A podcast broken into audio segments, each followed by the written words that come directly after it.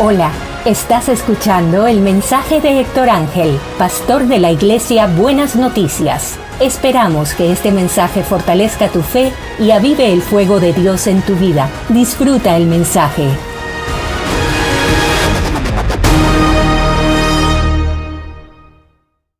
Hoy quiero hablarles sobre Efesios 3:19. Efesios 3:19 dice, lo voy a leer en la traducción en lenguaje actual. La traducción en lenguaje actual hebreo eh, Efesios 3:19 dice así. Dios tiene poder para hacer mucho más de lo que pedimos.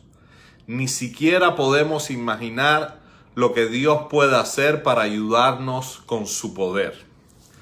Y mira esto que interesante que Pablo nos está diciendo de que Dios tiene tanto poder que puede hacer mucho más de lo que le pedimos. Y quizás algunos se han sentido a veces frustrados porque interpretan esto de una manera muy simple, pensando que si le piden a Dios 100 dólares, les va a dar mil. Que si le piden a Dios una novia, le va a dar una esposa en una semana que si le piden a Dios un hijo le va a dar trillizos el próximo año. Y hay personas a veces que están pensando que lo que yo le pido simplemente en la oración, como Dios tiene poder, Dios lo multiplica. Pero yo quiero que veamos esto de una forma diferente. Dios tiene poder para pedir más de lo que pedimos, pero no nos da lo que no nos conviene, sino que nos da lo que nos conviene y lo que esté de acuerdo conforme al plan que tiene para nuestras vidas. Si yo le estoy pidiendo algo que está fuera de su voluntad, que está fuera de lo que Dios tiene permitido para mí, Dios no me lo va a dar. Y no quiere decir que Dios no tenga poder. Todo lo contrario, es que Dios sabe lo que me conviene y me está protegiendo.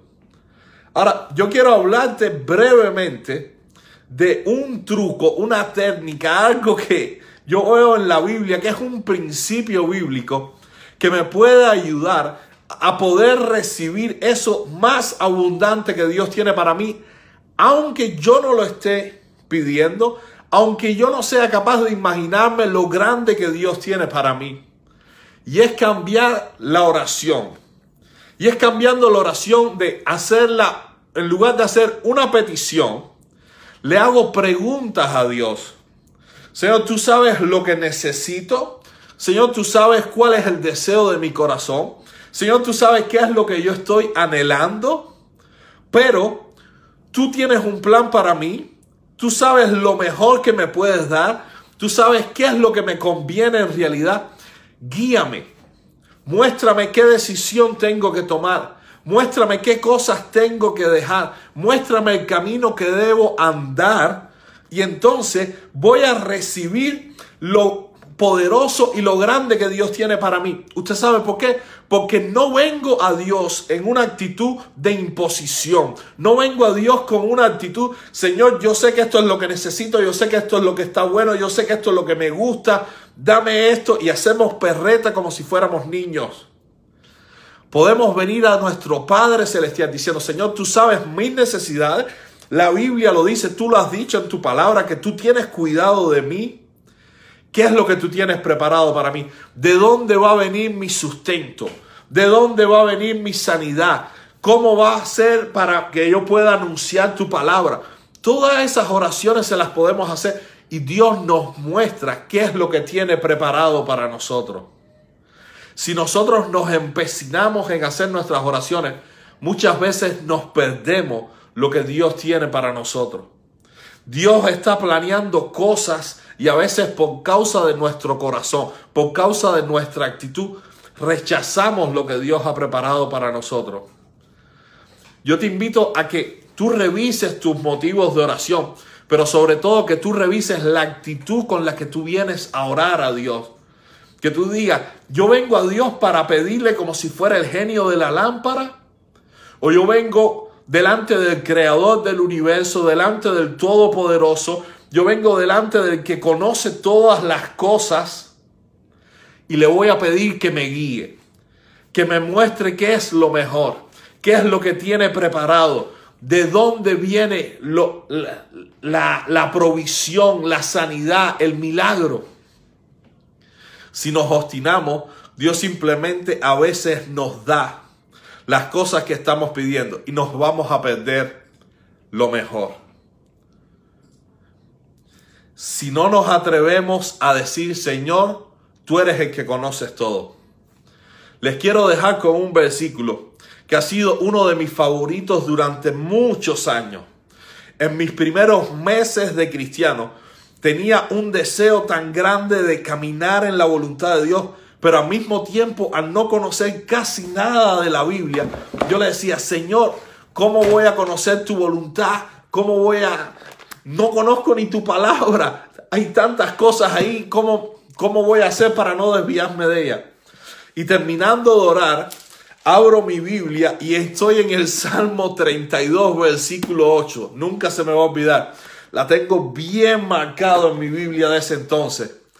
Y la Biblia decía, te haré entender y te enseñaré el camino que debes andar. Sobre ti fijaré mis ojos. Y me dio tanta paz Saber que muchas veces no soy yo el que tengo que venir en la oración diciéndole, Señor, ¿qué es lo que pido? ¿Qué es lo que te digo? Sino saber que cuando vengo a la oración recibo dirección y el que todo lo sabe, el que todo lo conoce, el Todopoderoso, es el que me guía a tomar las buenas decisiones. En ocasiones escucho mensajes que parece que a causa de que yo no pido lo correcto o que yo no pido bastante, no voy a lograr alcanzar lo que Dios tiene preparado para mí. Sin embargo, lo que me enseña la Biblia no es a ser ambicioso y obstinado, sino a creer que Dios tiene grandes cosas, que Dios ama a sus hijos, que quiere ayudarnos, pero que nosotros necesitamos ser guiados por nuestro Padre. Termino con esto para que lo vea. La Biblia nos enseña la parábola del hijo pródigo. Este hijo que pidió su herencia antes de tiempo, se fue, dice la Biblia que la malgastó todo, hasta en prostitutas lo gastó todo. Sin embargo, el padre le dio lo que pidió y no lo llevó a un buen camino. No le suplió y no llenó su vacío interior. ¿Qué debemos aprender de todo esto? Debemos aprender que a veces no es tanto decir, Señor, dame la herencia, dame lo que me pertenece. Algunos hasta dicen cuando oran legalmente y sacan 20 mil cosas raras. Yo prefiero orar diciendo, Señor, yo sé que tú tienes herencia para mí, yo sé que tú tienes bendiciones para mí. Si es el tiempo, si estoy preparado, dámela. Venga en oración no solo pidiendo, sino pidiéndole a Dios guianza y que les muestre qué es lo mejor para ustedes. Los bendigo en esta tarde.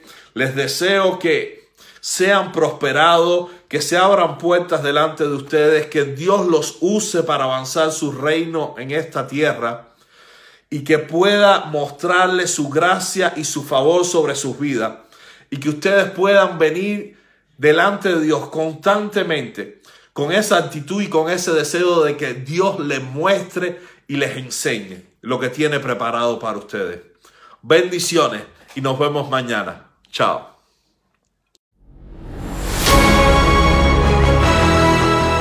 Gracias por escuchar nuestro podcast. Nuestra oración es que la palabra de Dios produzca fruto en tu vida y pueda ser avivado. Comparte este mensaje y bendice a otros.